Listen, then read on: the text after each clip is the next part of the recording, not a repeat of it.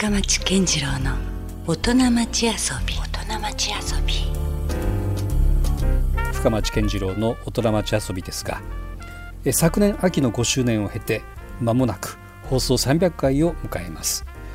そこで300回直前企画「音町総集編」と題して反響の大きかった蔵出しトークの模様をほんの一部ずつですがお届けします。さまざまなフィールドで活躍する方の遊びや遊び心にまつわるお話から人生を楽しむヒントが見つかるかもしれません。どうぞ最後までお付き合いください。空間プロダクトデザイナーの二つ又光一さんをお迎えします。今思ったんですけど意外と、うん、あのデザインの僕の仕事は何もないところから落としていくような感じ、うん、あの生み出すような感覚があるんですけど、はい、趣味というか普段の遊びでそのものに関わってる時ってすで、にこう前提があって、うん、まあだから簡単に言うとプラモデルみたいなもので、ものが前提としてあってそれを言われた通りに黙々作ったりするっていう、でそれ作っていく過程でいろんなことに気づいて。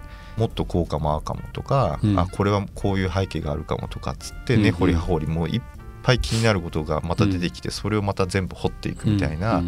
だから取っかかりをなんか作ってくれるものみたいなその規制のものにすごく興味があるかもしれない、はい、結局仕事も好きでやってるからですね、うん、結局遊びの延長なんですよね、うん、どっかで。言い方は変ですけど本当に遊びの延長にあって、うんうん、そこ切れてないんですよね。ずっとつながっちゃってるので、うんまあでもデザインってのはそれであり方としてはねいいね。いいしなんかむしろそうから生まれたものの方がより僕らの生活にも自然と馴染んでるようなものがねきっと多くなるんだろうなっていう気がするしね。発注者がいるかいないかの差しかないかもしれないですね。あそっか、はい、発注がいなくてもやってしまうことって結構あります？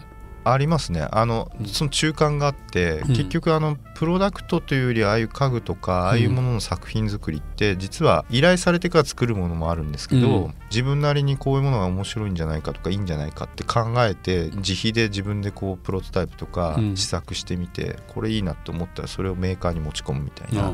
そういうこともあるので、うん、それってどよりアートに近いのかな？その発発注されてないものを作るっていうことはそうです、ね、ある意味一番クリエイティブじゃないですか。いやそこが実はやっぱり大事なんですよね、うん、自分の中でも、うん、あの頼まれてないけどもうこれ無償にやりたいって思って、ね、これを形にしたいって思うその気持ちもやっぱり重要だし、でそれを形にしてみてこれやっぱり面白いなと思った時に、うん、いや自分のもとにだけ置いとくのはちょっともったいないってやっぱり仕事やってるんで思うんで、うん、じゃあこのものを欲しそうなメーカーってどこだろうっつって、うんうん、でまあそれは国内だったり海外だったり、うん、そういうところにプレゼンするみたいな話は多々あるので、うん、まあ、結局つながっちゃってるっていう話なんで。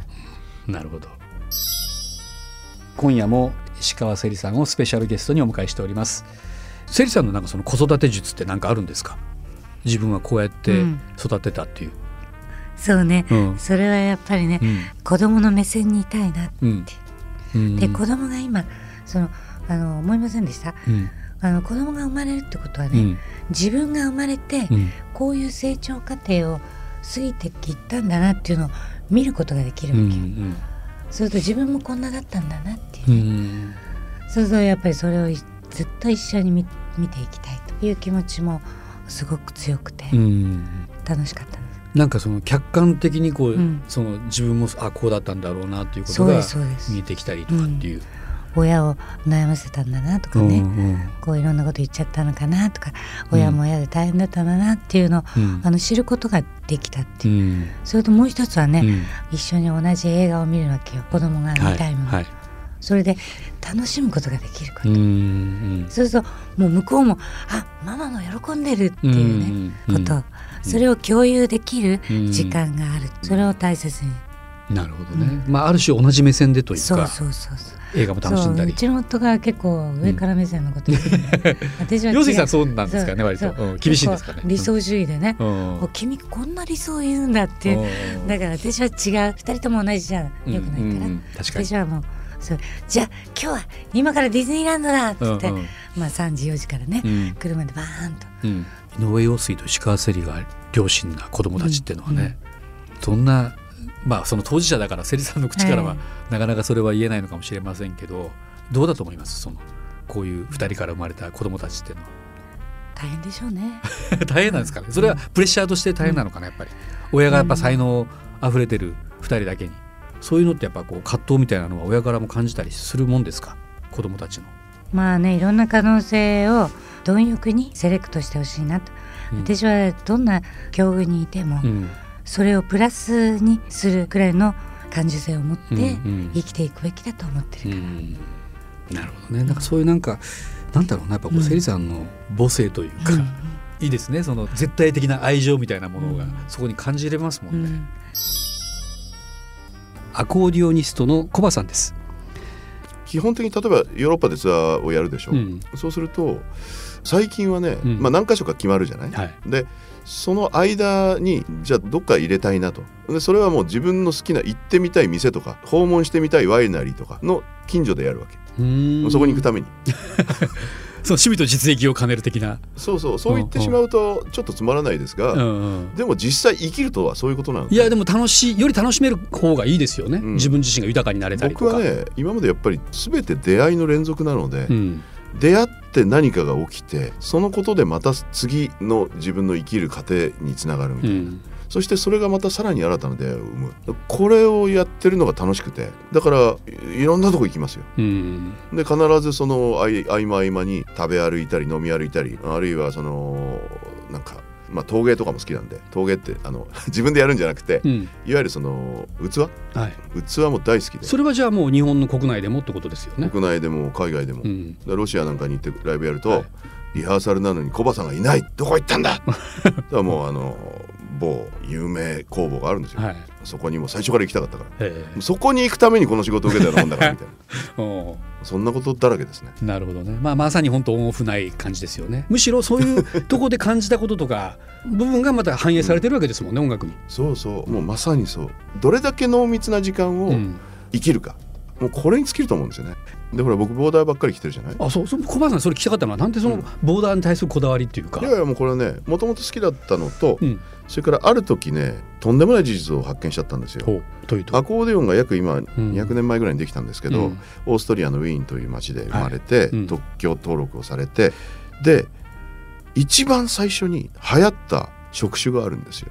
それが船乗りなんですよ、もう船乗りがアコーディオンで大部分になっちゃって。それは簡単に持ち出せる楽器だからっていうのもあるんですかね。大きいんじゃないですかね。会場にももちろん持っていけるというか。そうそうそうそう、うんうん、それでそれを持ってまあ凪の時なんかはね、うん、船の上暇ですからもう一生懸命練習して、うんそれで寄港地に行って、うん、それをそのそこの港のバーかなんかで披露するわけですよ。そうするとお姉ちゃんにモテちゃって「うん、おいいなおい」地元の男が「俺にも次それもちょっと売ってくれや」って言って世界中に広まった楽器、うん、やっぱり民衆と共にあった楽器なわけですよね。で船乗りで言えばボーダーじゃない。あそっか、で僕もアコーディオンを運ぶものとして船乗りに対するリスペクトものすごい意味があったんですね実は。実はね。うん。なんかもうだから趣味とか実益とかそういうことじゃない。全部こうつながってますね。生きるということ。生きる。イラストレーターにして空耳人としてもおなじみ安西はじめさんです。僕らは一番印象的ならばタモリクラブの空耳アワーの安西さんというのが一番まあ強烈な印象は、あれもだって25年ぐらい。そうですね25年四半世紀いってるでしょうそうですそうです。ね。一度終わったんですよ。え？そうなんです終わりました？マジですか？それ全然記憶にないな、うん、そうですか、うんうん、僕花束もらって。送り出されたことがあったんですか？はい。泣きます。泣いた泣きます。めっちゃ笑笑うとこじゃないけどそうなんですか、そうですよ、えー、でっかい花束もらって、もうほんとしみじみ泣いて、えどのくらいなかったんですか？それからじゃあ。3か月。あれ短かな意外とあっという間じゃないですか。ワンクールあるかないかぐらい。あのね、うん、それがすごいんですよ、まあ、これはどっちだか分かんないですよ。コーナーが終わった後も、はい、ずっとはがきが届いてネタが来てたんだずっと。送り続けて。ずっと毎週毎週バンバンネタが来てその視聴者の力でコーナー復活したそれは美しいエピソードですね。すごいびっくりしました。へえ。でタモリさんも前と同じでいいんじゃないか言ってくださって。で復活。俺だって断ったんですもんその空耳アワーマジですか？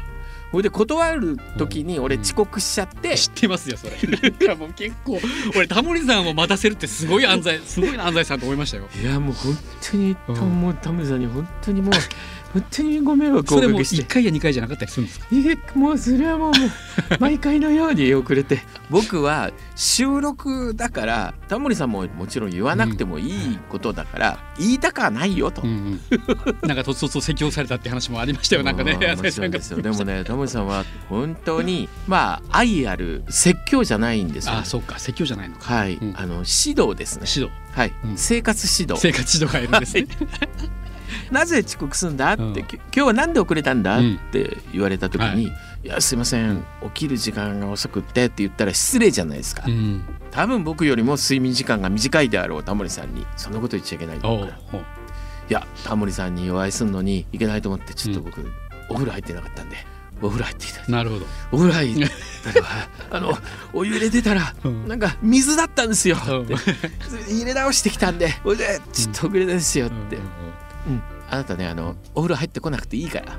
僕ね匂いなんて全然気に 気にしないし、あんたがいくら汚くても気にしないから。って だから、それよりも時間にちゃんと来なさいって。言われてものすごい正論ですよ、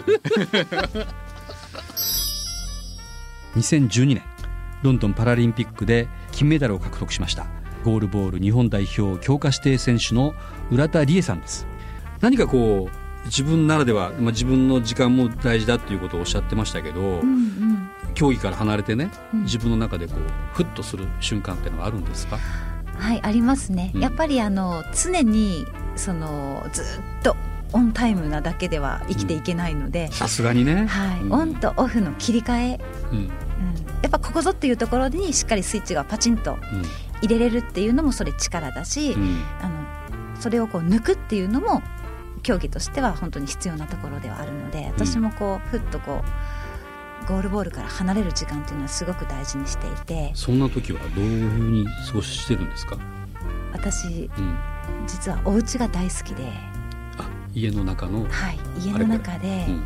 洗濯物を畳んだりとか、うん、アイロンがけをしながら考え事をするっていうのが すごい大好きなんですよね。へ まさかの家事 あの料理はちょっとあの苦手なんですけど、お部屋を掃除したりとか、そういうのはすごく好きで、うん、音楽好きな音楽かけながら、もう本当に家の中をふきふきしている時間は好きですね。でもほらそのその掃除にしてもね、うん、その成果みたいなのってちょっと分かりにくくないですか？でもたとえそこに、うんゴミが落ちてたとしても、うん、自分がやったっていうことがまず大事で、うん、はい、やった感っていうのは大事ですね、うん、綺麗に今なってるっていう。なるほどね、はい、いやでもどうなんですか？あとそのなんか好きな香りってあります？そんな中で。好きな香り。ああ私、あのそれは季節感とはまた違うんですけど、うん、こうコーヒーの入れたての香りと、うんはい、パンの焼きたての香りですね。これはたまんないですねこれいいですね。すごくなんかこう、生きててよかったってこう思うぐらいの幸せ感を感じます、至福のひとときはありますよね。確かにコーヒーの香りとパンの焼きたての匂いってね。はい。なるほど、あっちの方はどうですか？お酒とかは？お酒そうですね、あの普段からあんまり飲んだりはしないんですけど、うん、でも実は好きなんですよね。えそうなんですか、うん、そう。特にワイン好きでこうワインの香りっていうのは、うん、はあってなりますね。それはまたなんかね こう逆に言うと香りでこう僕ら以上にこう、味わってる部分っていうのは そうですね。ありそうな気もしますね。うん、ね、もう本当に堪能しますね。ね。振付ユニット振付家業エアーマンの杉谷和孝さんです。ということで今夜もよろしくお願いします。よろしくお願いします。はい。何かこうそうなんだろう。そのクリエイティブな源になるような、はい、自分の中のこうベースというかありますか？革ジャンのイメージありましたか？はい。それもやっぱりもしかしたらコレクターズアイテムの中に入ってるんですか？当然入って 当然入ってますか？一番最初に買った革ジャンって小学校4年の時に早っ。そうなんですうちの母親がちょっとよう書いたね。なかなかな高額商品ですよ小4からすれば。母親がなんかちょっとエキセントリックな人で、うんうん、小4の時に俺初めてピンクの革ジャンをライダーいきなり？いきなりですなんかそこが始まりで、やっぱ革がすごい好きになって、で実を言うとこれ一番仕事に実を言うとつながってるんですけど一つ振付家業というユニットを作った時に、何か自分たちでセルフプロデュースをしないとね、で振付師ダンスを踊る人のくせにビッチビチな革ジャンを着て、動きづらそうに現場に行ったら、すごく面白くないっていうふうに あの菊口に話したんですよ。たらそうですねって彼女もあの革ジャンはすごい好きだったので、だったら一回やってみましょうかって売り言葉というかもう決め言葉は「私脱いだらすごいんです」にしましょうって言って変な言い方だけどビチビチの革ジャン着て動きづらい動きづらいんです。だからもう本当にビタビタだから手が上がんないんですよ。でもこうやってそれでタレントさんとかに振り付けしててなんかそれでちゃんとこうあとは仕事を気をてらうってことはダメだったらアウトになっちゃうので、でもそれでちゃんと仕事をやっていけば自分たちの負荷にもなるし、なおかつちゃんとクリアした時の成功度は高いというか、認識は高いなと思って、そこから革ジャンをもうずっと着続けてる。エアマンの一つのこう。そうですね。もう完璧なアイコンで,、はい、うん、で不思議なもんでそうなってくるともっと苦しめてやれって自分を苦しめてやれもっと重くなるにはって言って秒をどんどんどんどん毎回 全部手作業で作ってるんですけどあもう手作りっぽい革ジャンになってるそうなんです。ペイントも自分でしてワッペンも自分らで塗ってだから実を言うとうちのスタジオで振り付けをする作業よりそれ振り付け作業終わったら夜中みんなに夜なべしながら秒打ったり絵描いたり革ジャンを作っていくっていう作業が延々と時間夜中夜な夜な続くという250枚ぐらいスタジオ革ジャンが天井からぶら下がってます。ごめんなさい。いやだからもうね、はい、そのむしろ遊びが本気だったり。そうなんです。境目が分かんないです。はい、うん、それで全然なんか仕事にね必ずしもなってない、はい、わけじゃないですか、はい、でも全然やめられないし、はい、真剣にやってるから。もう真剣ですもん、ね、泣きながら作ってます革ジャンを クレイジーケンバンドのギタリスト、えー、浜野ギター大魔神のっさんこと小野瀬正夫さんにお越しいただいてます。のっさんといえばねまあちょっと B 級グルメ的な、はい、そのもうねブログとかでも結構精力的にアップされてたりとか食べております、はい、食べ歩きされてますよね、はい、そのあたりはなんかのっさんの中でのこだわりってあるんですか？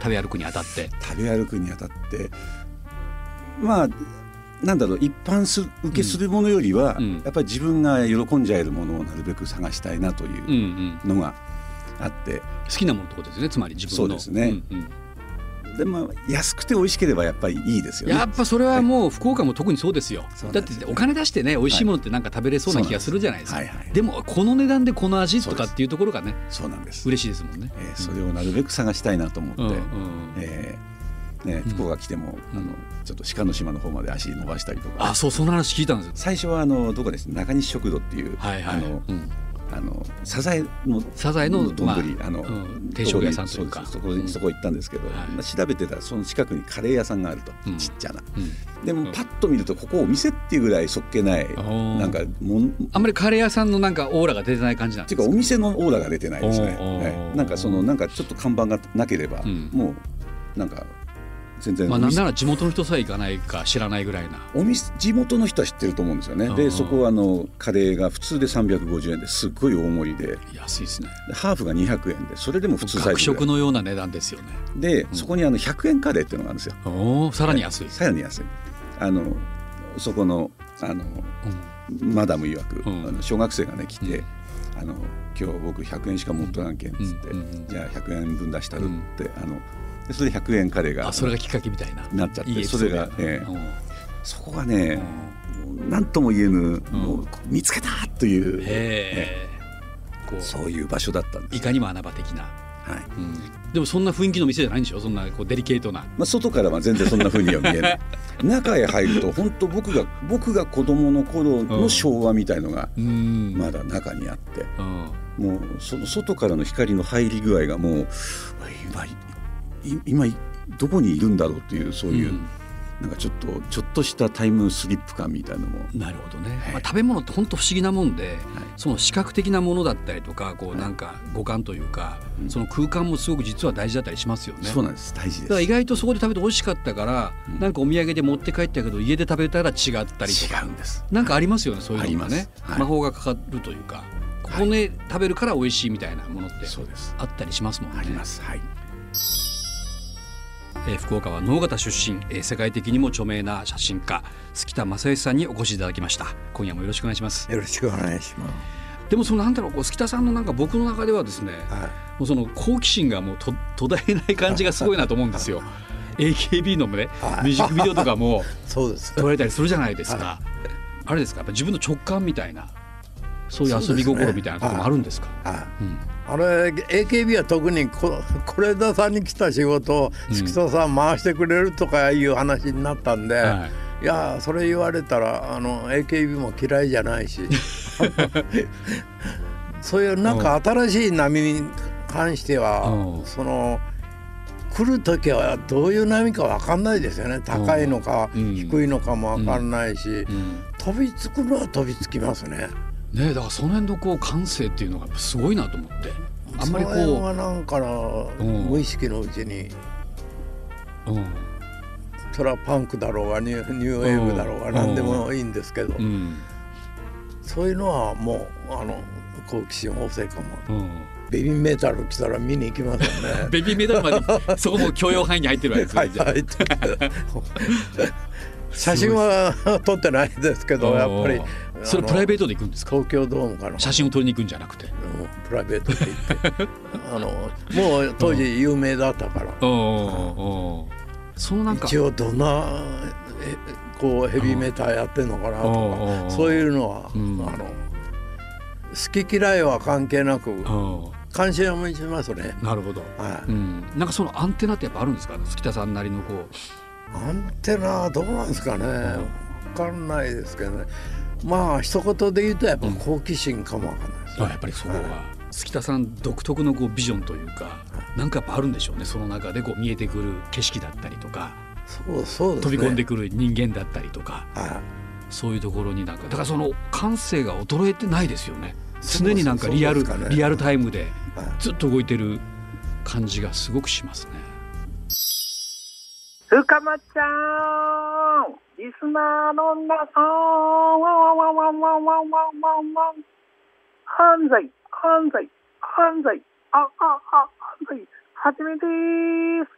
空にいやいやいやいやいやいや。いやお久しぶりです。空耳ストの安西はじめです。実は、私、すでに空耳ストというそのコーナーがですね、一旦終了になります。ただいま、なんとですね、浪人中の空耳ストです。まあ、浪人って言ってもですね、まあ別にですね、あの、こういう時代ですから、私も新しい生活様式に合わせた空耳ストのあり方こういうものを考えているわけですねもちろんですよそのきっかけになったのはやはりタモリさんそして福岡。いやいや何を申しましょうか。深松さん深松さん。深松 さんのラジオに呼ばれてそうですよ。もうはるかね3年以上前ですよ。ねえ。まあ、単純にですね、あのー、今、ブーンって、あのー、バイクが通ってきましたけど、大丈夫ですか？あのすいませんね、今、あのちょっと多少、あの多少解除されて、今、ベランダで話しています。すいませんね、もうね、本当に、ベランダでね、ビール飲みながら、ね、いいですよ、本当に。やっぱりね、ビールに夜空は似合う。あ、違う違う違う、そういう話じゃないわ。あの、本当の意味で、僕は、あのまあ、第二のふるさと、まあ、まあ、言い過ぎです。ごめんなさい、言い過ぎました。第三のふるさと。ね、本当ですよ。いや、言い過ぎかもしれませんね。第四のふるさと。そうですよ。ねタモリさんが生まれた、ね、本当に全てが全てがですね詰まっていますから人生の全て私の人生の全てが福岡にあると言っても過言ではありませんその中に深町さんがいますから深町さんはね僕の中でやっぱりですねちょっとね勘違いしてたんですけどずっと年上だと思ってましてあの、えー、多分放送の時もですね僕だいぶゆるく言ってますけども年上だと思った対応で話してますからね。あの、もちろんですよ。そんなね、あの、なんて言うんですか？失礼なことは言ってないと思いますけどもね、あのちょっと放送ギリギリのことは言ってるかもしれません。ま あいいや、そんなことじゃないですね。僕が言いたかったのはですね、福岡にまた呼んでくれって話です。わかります？ね。もう、よく考えてくださいよ。3年とちょっと、僕呼ばれてないんですよ。え？なんすかそれ？え？コロナがあってとか？何？ソーシャルディスタンス？こんなディスタンス？こんなディスタンス。僕らの心があればこのようにいくらでもテレでも何でもワークできるじゃないですか。俺はワープしていきますよ。ね。だからいつでも呼んでくださいよ。本当楽しかったんですが、あんな楽しい夜は本当にありませんでした。というわけでですね、あの、まあ、こんだけ聞いてもらって、僕がいかに楽しく、ね、深町さんと話してたかがわかると思います。ね。あれ？なんか、深町さん、なんか噂によると大変らしいじゃないですか。大変って言ってもみんな大変だけれども、深町さんは特に今は本当、ソーシャルもディスタンスも両方、ね、やんなきゃいけないんでしょ ?3 密も4密も5密も。ね、頑張んなきゃダメだって。まあ俺は断密が好きですけどね。でも、本当にね、もうこの密ばっかりはちゃんと守ってやりましょうよ。ね。深町さんがね、何かあったらね、本当にね、悲しいを通り越してね、俺はね、本当にね、月まで飛んじゃうよ。まあ、月まで飛んだら、それはね、まあ言ってみれば YouTube でも持って、月の実況とかしちゃうよ。もう。よくわかんないですね。まあ、こんなね、話をしてるようじゃ、俺も運の好きですけども、ただですね、本当の意味で、僕ももう、初老です。まあ、初老って書きましても、えー、初めての老人じゃないですよ。まあ、言ってみればね、バージンですね。バージンの初老ですから。まあ、初老の中にもいっぱいあると思いますけども、深町さんも言ってみればバージン老人ですから。バージン老人、ちょっとラップにできそうじゃないですか。バージン老人なんでジンみたいな。全然ダメでした。はい。ああ、こんな話、深町さんのまたゆっくりしてな。いやあのー、もう本当に私事ですけどね、福岡に行くたんびに深町さんがね、会いに来てくれるんですよ。いや、もう本当、まあ、なんて言うんだろう、本当に律儀な人で、どんなに遅くなっても来てくれるんですよ。2時、3時、もう全然平気ですね。もうね、一番深い時間で4時ぐらいかな。